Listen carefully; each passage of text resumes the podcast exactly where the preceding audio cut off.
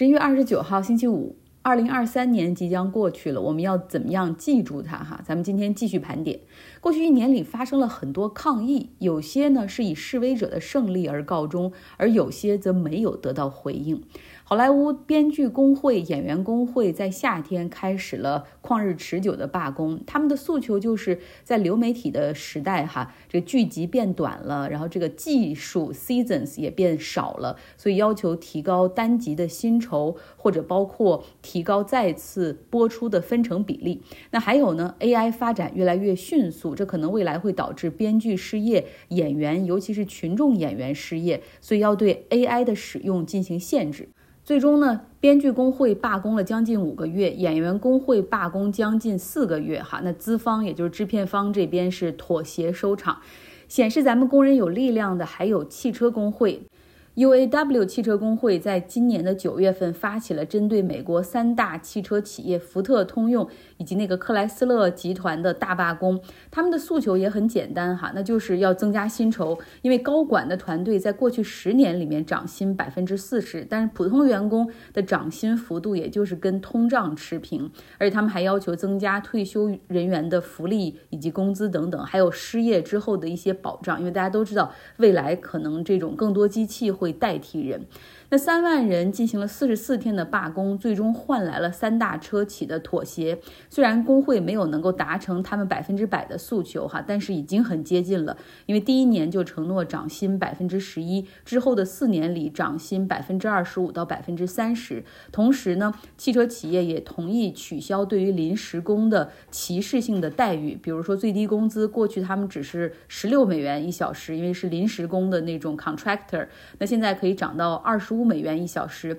那满一定工龄之后，这些 contractor 这些所谓的临时工、合同工也可以和正式员工一样，获得每小时将近四十美元的薪酬。其实通过这个，大家可以感受到哈，在公司里，高管们他们看的是利润、股价。以及增长哈，这些决定他们年终奖、他们的 bonus。他们会在业绩不好的时候第一时间就是裁员降薪，但是不会在业绩好的时候主动的想到说，哎呀，我们得让员工的财富和公司共同增长，这是他们不会想的，也没有动力这样想。所以这个时候工会的存在就非常有必要，因为它可以去代表这些员工进行集体的议价。去争取到最基本的权利哈，以及更多的利益。蓝小欢的那本《置身事内》，我们读书俱乐部今年读了哈，他在谈到说我们国家的经济到底怎么应该去扩大内需，其实根本上就要提高广大工薪阶层的一个收入水平。他谈到说，其实可以允许适当的工会的发展哈，这样可以争取更多合理的诉求以及应得的利益。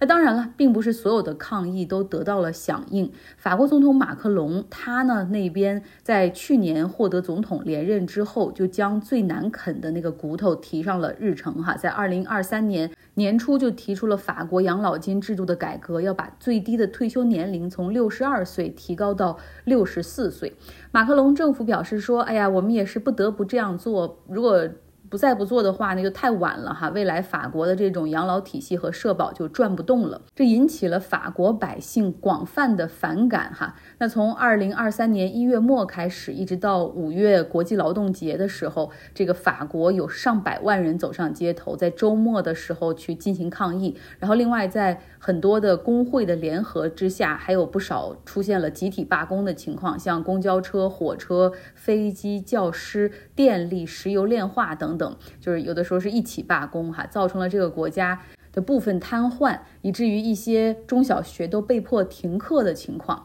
那百姓反对这个退休年龄的增加，主要有两个原因。第一个就是说，如果国家缺钱的话，很简单，你可以给富人多增税，对吧？这是解决的最好办法。那马克龙，你这个人就是一路是精英背景，你背后代表的就是那些啊大银行、大资本，所以你。不愿意对他们出手，而是对我们这些普通百姓出手，让我们延迟退休。而第二个原因呢，他们就认为说，法国的养老和退休制度的改革实际上没有那么迫切，各种数据都支持说可以再过几年再说。嗯，那虽然遭到了强烈的反对，但是马克龙不但不回应，而且他果断地启用了宪法第四十九点三条款，让延迟退休的这个法案其实不需要通过。呃 National Assembly 就是国民议会的投票可以直接通过。那这个四十九点三宪法条款是在五十年代的时候，戴高乐当总统的时候坚决要写进宪法的哈，因为他说这可以加强总统的权力，避免议会政治的那种不确定性，让这个总统什么事儿都干不了。从一九五八年写到宪法里到现在，实际上这个四十九点三宪法条款已经被用了上百次了。呃，那当然，国民议会中的这些议员，他们是有办法阻挠的，他们完全可以通过一个不信任投票，然后就可以阻止哈。如果达到多数的话，但是这个议会中两次针对退休延迟的这种不信任投票动议的时候都失败了。那我后来就和我的法国同事聊天，然后他就很气愤说说，你看，这是很明显的一个民主的失效哈，这么多百姓都反对，但是很多议员他们不愿意去支持这个不信任投票，因为。他们就希望自己在稳稳的任期内完成之后，哪怕完成一个任期，他们的薪酬待遇，包括自己未来的养老金的问题，都上了另外一个档次。他们不会为了百姓去冒自己的这种风险，因为如果不信任投票最后通过的话，总统是可以去解散议会的，而议员们又会面临着重新的选举哈。所以最后我们看到了法国百姓反对延迟退休的抗争，最后是以失败告终。法国民众也很清楚哈，这不只是他们的失败，也是民主的失败。那进入六月份之后呢，巴黎的郊区南泰尔，因为一个警察在执法的过程之中，就有点 racial profiling，就直接枪杀了一个北非移民家庭的这种二代的孩子哈，就十七岁的少年，呃，就这样在车里被枪杀。呃，导致整个的这个南泰尔这个社区进入到了暴乱模式，当地的百姓走上街头进行抗议，最后演变成了和警察的冲突。这也折射出了法国一直存在的一个种族问题，就是这些来自移民家庭的人，哪怕他们是在法国出生的第二代甚至第三代啊，已经在这儿接受了教育，但是就是因为宗教信仰甚至肤色的不同，就完全会被区别对待。这些孩子可能看不到自己上升的通道，很容易 marginalize。就是被边缘化，而且在法国呢，它是禁止谈肤色、种族，不像美国哈，这些东西你在教科书上谈，在社会中大家都在谈和关注这个问题，因为他意识到这是社会的一个危机和问题。但是法国认为说，我们都需要去弱化自己的宗教表达，弱化自己的这种啊这种特殊的一些文化的背景，以及你从哪儿来，因为这样才是我们实现多元世俗法国、实现一个平等社会的一个最佳的通道。也就是说，法国是要让每个人都变成色盲的那种哈，这 color blind。但是事实上，这个社会又不是这样哈，所以这样的割裂其实是法国以及其他的一些欧洲国家现在有很多移民不得不处理的一个隐患所在。也就是说，你是一个割裂的社会。那既然移民可能会成为社会的隐患，那对于一些国家来说，一些右翼党派、极右翼党派，他们就打出了“太好了，我们的年代来了，我们要限制移民”，给了这些党派很多在政治光谱中崛起的机会。比如说前不久的荷兰议会选举中，胜出的是极右翼、反伊斯兰的政党，叫 PVV，这还是二战之后荷兰第一次有极右翼的政党获得胜利，这可谓是一次政治地震。那这个党派的领导人真的是非常的明显哈，他就直接说：你们现在每放进来的一个难民，就是让街头多了一个恐怖分子，就是赤裸裸的去煽动仇视以及排外。那另外呢，我们看到在英吉利海峡的另一侧，英国政府它对于难民也是严防死守。它和卢旺达政府签立了一个协议，我们之前讲过哈，就是说来英国申请避难的那些人，二话不说，全都会给你们用包机送到非洲的卢旺达那个国家里去。你在那儿啊，去提交你的难民申请，在那儿等着你的审批。为此呢，英国还会支付给卢旺达很多钱哈，已经给了他一点四亿英镑。所以你看，这种难民外包哈，可能会在接下来的几年里就会很火的一个话题。英国的最高法院今年对于这个协议哈，以及这个把难民送到卢旺达那边去的这个法案，实际上是违反了欧洲人权公约，所以这是一个违法的哈，不能再这样做了。虽然英国已经退出了欧盟，但依旧是欧盟人权公约的签署国。英国政府也很聪明，他为了规避这个裁决，于是又重新和卢旺达政府签订了一个协约，然后又多给卢旺达政府一亿多的英镑，哈，说你们要提高对这些难民的这种对待啊，要安全性，然后你同时要加强这个庇护程序的审核等等。那不出意外，其实英国的最高法院依旧会裁决他们是违法的。所以这个基本上，你从这个上面就可以看到，现在英国保守党政府的这种一事无成哈。这 Rishi Sunak 以及保守党政府哈，估计他们大概会维持到下一次大选为止，然后接下来的日子将会是工党哈来领导英国。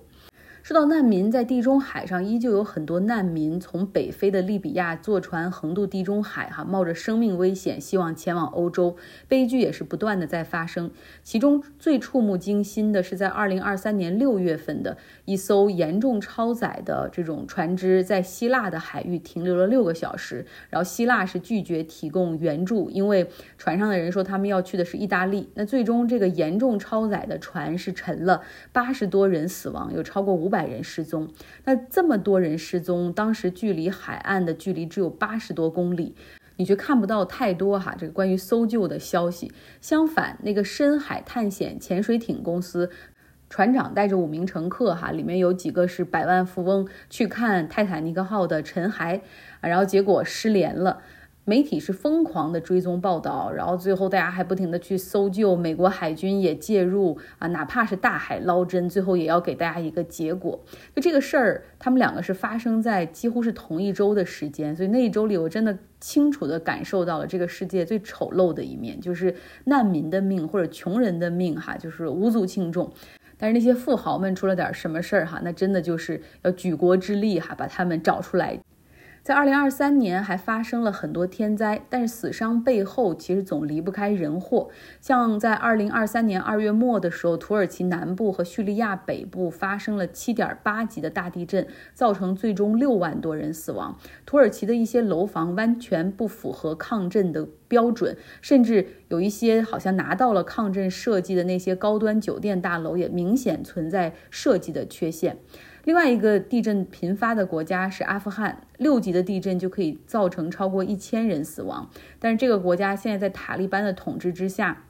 实际上，境况正在变得非常糟糕。不仅女孩子们的教育只能够到小学六年级之后就停止了，哈，没有初中，没有大学，而且在国际机构里面，在当地的那些国际机构也不能够去雇佣女性。那又因为塔利班拒绝接受其他的那些国家提出的你要对女性给一个平等地位的这种要求，所以国际援助对他也没有进行恢复，哈，还有很多人是处于饥饿、营养不良的状态。一个寒潮。就可以在这个国家里轻松地夺走一百多人的生命。最关键的是，这塔利班统治之下的阿富汗还没有得到完全的和平，他还经常遭到 ISIS 的自杀式恐怖袭击。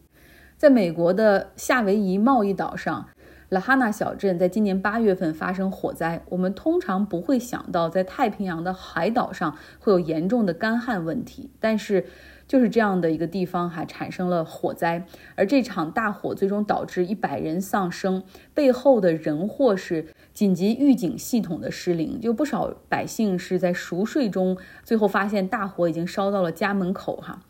呃，那二零二三年，实际上美国的政坛依旧是在一个极度分裂的状态下勉强的在运转。像美国众议院的议长被自己的党派给罢免啦，还有美国共和党的众议员伪造了几乎自己所有的经历，然后最后也当选哈，然后不以为耻反以为荣。前总统在四个案件中被起诉，然后民事诉讼的法庭中他还出庭受审哈，然后和这个法官在进行辩论。然后被法官进行罚款等等，还有就是科罗拉多州和缅因州都裁决说，这个前总统他将被剔除出共和党初选的名单。但是最终哈，这个他能不能够参加总统选举或者共和党的初选，这个解释权还要在美国的最高法院。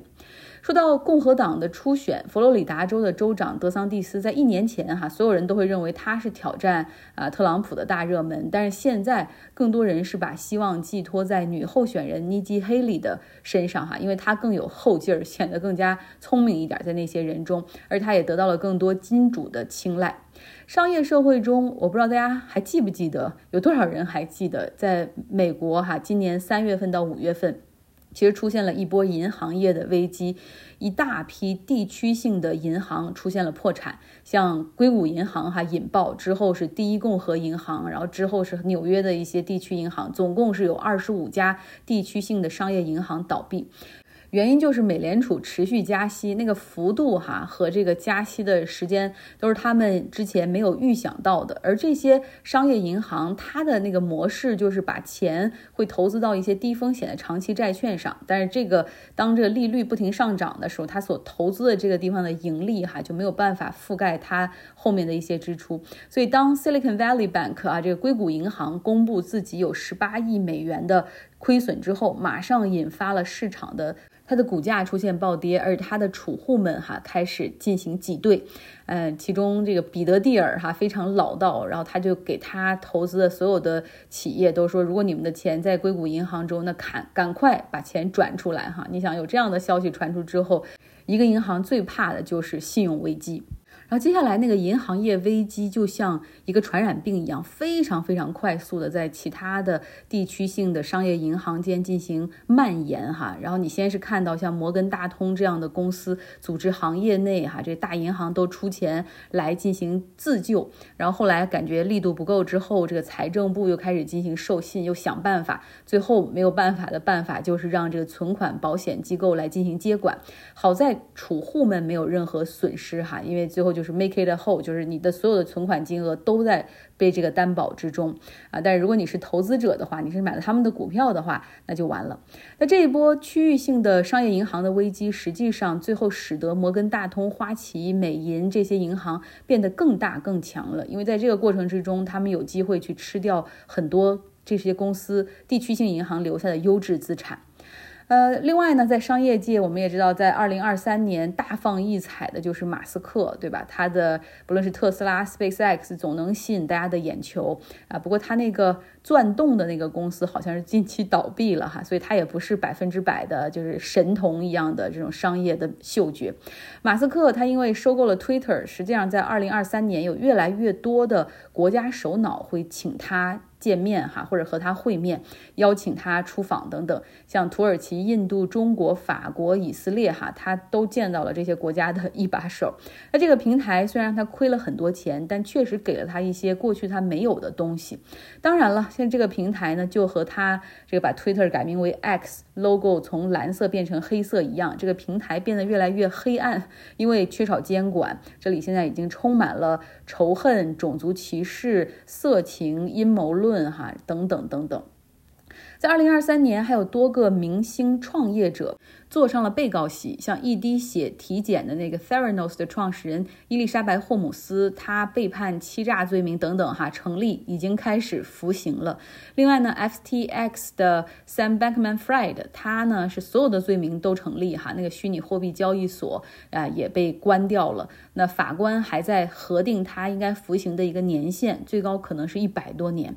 另外一个虚拟货币的交易所币安的这个创始人 CEO 赵长鹏，他和美国的司法部达成协议，哈，将支付罚金，他会辞去公司所有的职务，同时啊，然后公司也会再交处罚金，啊，承诺赵长鹏不会参与公司任何业务三年。但是因为涉及什么很多违法操作、洗钱、欺诈等等，可能美国司法部没那么容易放过他，哈。在硅谷和科技圈里面，那种过去的 fake it，就是那种伪装或者是无需承担任何责任的时代，可谓正式宣告结束。其实好消息是在二零二三年，我们确实见证了一些科技的进步，哈，像治疗阿兹海默的药物被批准上市，基因剪辑针对镰状细胞病的治疗也被批准上市了。然后在科技上，我们看到，不论是元宇宙、AI、量子计算机、核聚变、太空探索等等，哈，好像都有进展。这也让我们看到了未来的模样。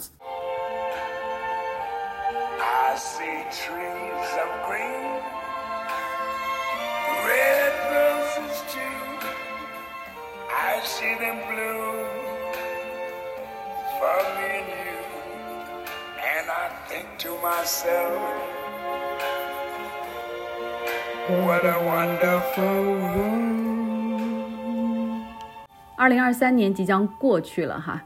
纷繁复杂、动荡甚至黑暗中，我们总能看到那些闪闪发光的希望，也总能够在平淡的生活中感受到最简单的美好，就像看到红色的花朵、绿色的树叶、蓝色的大海、夜空中的明月，还有那永远发着光和热的红日。What a wonderful world！多么美好的世界！很多美好更源于身边爱着我们的和我们爱着的那些人们。好了，呃，二零二三年的陪伴就到这儿，呃，希望你有一个很愉快的新年。我们二零二四年再见。